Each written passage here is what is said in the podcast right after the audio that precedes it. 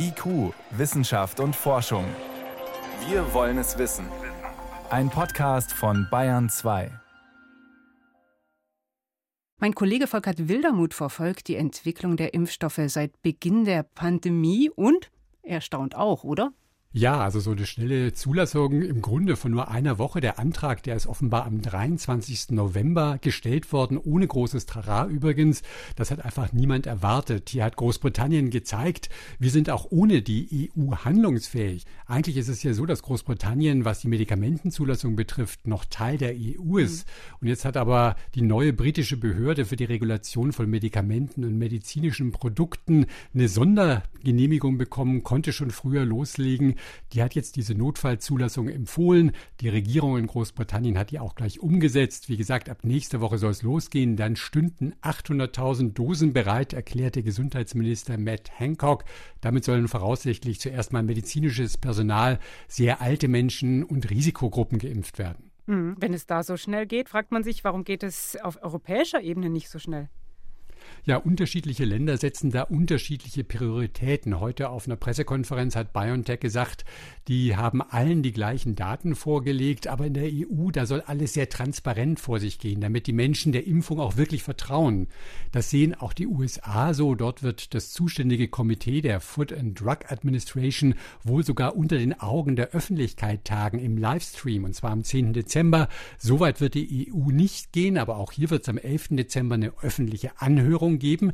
Patienten, Mediziner, andere sogenannte Stakeholder, also Gruppen mit berechtigten Interessen, können der European Medicine Agency öffentlich erklären, welche Aspekte sie für die Bewertung der Impfstoffe für wichtig halten. Und das wird das zuständige Komitee dann auch bei seinen Beratungen berücksichtigen. Das ist schon mal ein ganz anderer Ansatz. Das ist sonst nämlich alles hinter verschlossenen Türen, erfährt man nichts von.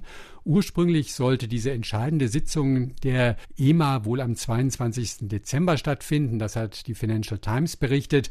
In der Zwischenzeit liest man in den EMA-Dokumenten, wird es spätestens der 29. Dezember sein, wenn über BioNTech Pfizer diesen Impfstoff entschieden wird. Der Impfstoff von Moderna, der steht dann spätestens am 12. Januar auf der Tagesordnung. Das wird eine bedingte Zulassung sein. Das heißt, die Impfungen können losgehen, aber die Unternehmen müssen noch Daten zum Beispiel über die Langzeitwirkung oder bestimmte Gruppen nachliefern.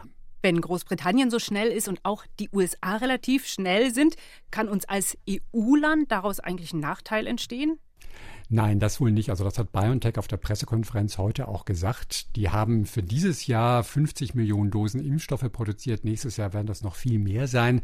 Und sie haben gesagt, diese Impfstoffe sollen fair verteilt werden. Es ist also nicht so, dass Großbritannien, die haben 40 Millionen Dosen bestellt, nur weil die die erste sind, jetzt gleich 40 Millionen von den 50 Millionen Dosen geliefert bekommen. So wird es nicht sein. Und man muss sagen, auch Europa ist immer noch wahnsinnig schnell. Und das ist wirklich nur möglich, weil die Unternehmen und Zulassungsbehörden Behörden von Anfang an im Gespräch waren.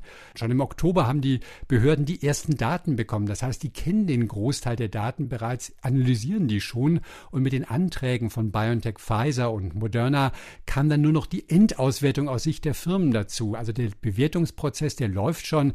Die EU will vermeiden, wie gesagt, dass dieser Eindruck, das wird jetzt alles nur durchgewunken und das soll das Vertrauen in die Impfung letztlich stärken. Und wenn die europäische Behörde dann am 29. Dezember sagt, ja, der Impfstoff ist sicher und wirksam, wann geht es dann wirklich los? Ja, das geht nicht sofort los. Das ist ja erstmal nur eine Empfehlung an die EU-Kommission. Die spricht die Zulassung aus. Theoretisch hat sie 90 Tage Zeit, aber ich gehe davon mal aus, dass das innerhalb von ein, zwei Tagen passieren wird. Dann darf der Impfstoff in der EU verwendet werden. Und BioNTech hat ja auch versprochen, mit der Auslieferung sofort zu beginnen, denn die Produktion, die läuft ja schon längst. Da hat das Unternehmen auf Verdacht schon mal losgelegt. Es gibt aber eine weitere Hürde. Bei Impfstoffen wird jede einzelne Charge, also jede große Produktionseinheit mit Tausenden von Dosen, separat freigegeben. Und zwar in Deutschland vom Paul-Ehrlich-Institut in Langen. Die bekommen eine Dokumentation, die bekommen Prüfdaten vom Unternehmen, auch Proben, die werden dann analysiert auf mögliche Verunreinigungen und so weiter. Aber diese Prüfung durch das PI, die wird nur ein, zwei Tage dauern und dann kann es wirklich losgehen mit dem Impfen. Und wie kommt man dann an die Spritze?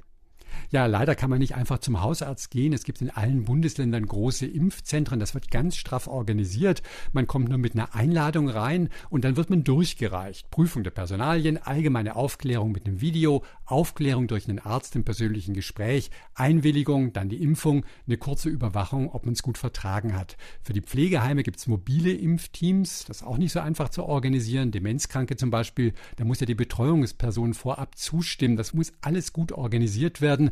Und offen ist die Frage, wer denn genau eingeladen wird. Es gibt ja nicht genug Impfstoff für alle.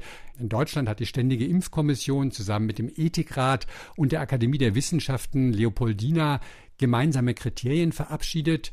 Erstens Verhinderung von schweren Covid-19-Verläufen, zweitens Schutz derer, die beruflich eng mit Infizierten zu tun haben, also Personal in Kliniken und Heimen, drittens Verhinderung der Verbreitung von SARS-CoV-2, das wären Menschen mit vielen Kontakten, Lehrer oder auch die Leute an der Supermarktkasse. Und schließlich Aufrechterhalten des öffentlichen Lebens, da sind zum Beispiel Polizisten, aber auch Kraftwerksmitarbeiter gemeint. Es wird am Anfang, wie gesagt, nicht genug Impfstoff für alle geben, deshalb muss jetzt ganz genau ausbuchstabiert werden, wer denn wirklich die erste Impfung erhält. Wahrscheinlich werden das hochbetagte und medizinisches Personal in Covid-19-Stationen und auf Rettungsstellen sein. Aber die Ständige Impfkommission sagt, nach der Zulassung werden wir die Daten prüfen. Das verzögert den Startstoß für die Impfung dann also auch noch ein bisschen. Die ersten Corona-Impfstoffe, wie Behörden die Zulassung und die Verteilung regeln, schilderte hier Volkert Wildermuth. Danke. Danke auch nach München.